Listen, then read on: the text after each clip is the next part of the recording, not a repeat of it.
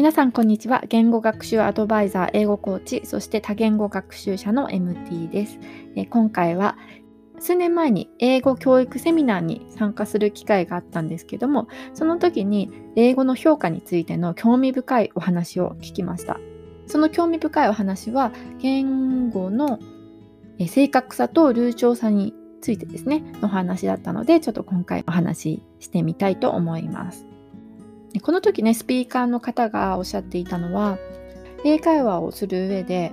あの指摘すべき間違いと指摘しなくてもいい間違いがあるっていうことをおっしゃっていました。まずね、まあ、今回お話ししているのは、初級から中級ぐらいの方の、まあ、会話においての評価ですね。英語の評価についてなんですけども、英語の評価で会話が成立するぐらいの間違いなのか、それとも意味が分からなくなってしまうぐらいの間違いなのかっていうのを考えるべきだっていうね、このような主張でした。で私もすごくこれ納得していて、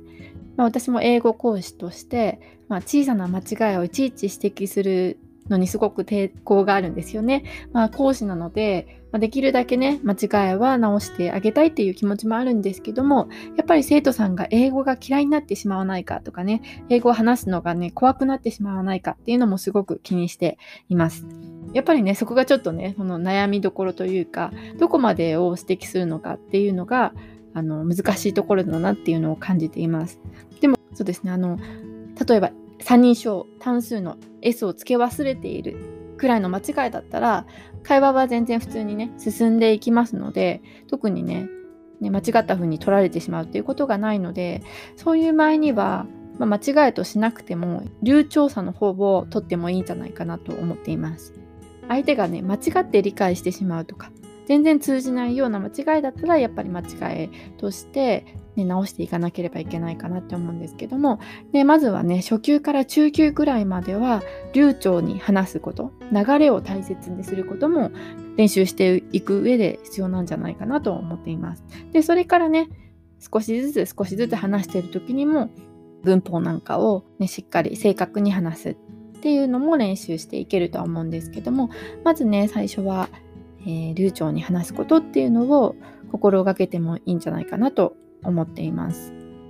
はいまあ、なかなかね難しいところだと思うんですよね。うん、なので、まあ、会話においてはね、あのー、最初の頃はそこまで小さな文法の間違いは気にしなくてもいいんじゃないかなと、うん、私自身はねそんな風に思っています。まずは流暢さを高めてその後に、えー、正確さという感じで進めていったらいいんじゃないかなと思います。ただね、変な癖がついてしまうのは避けたいので、自分で注意していく、うーん、必要もあるんですよね。自分でオンラインとかでね、練習している方は、ね、先生にも言ってもいいかもしれないですね。例えば、会話中は特に流れをね、止めないで、指摘すべきところをちょっとメモっておいてもらって、その会話が終わってから指摘してもらったり、うん、変えるべきポイントなんかを書いてもらったりしたらいいんじゃないかなと思います。はい。ちょっとね、今日は雑談っぽくなりましたけれども、私の思う、え、言語学習、言語の正確さと流暢さについてちょっとお話ししてみました。Okay? Alright, so thank you so much for listening and I hope to see you next time. Bye!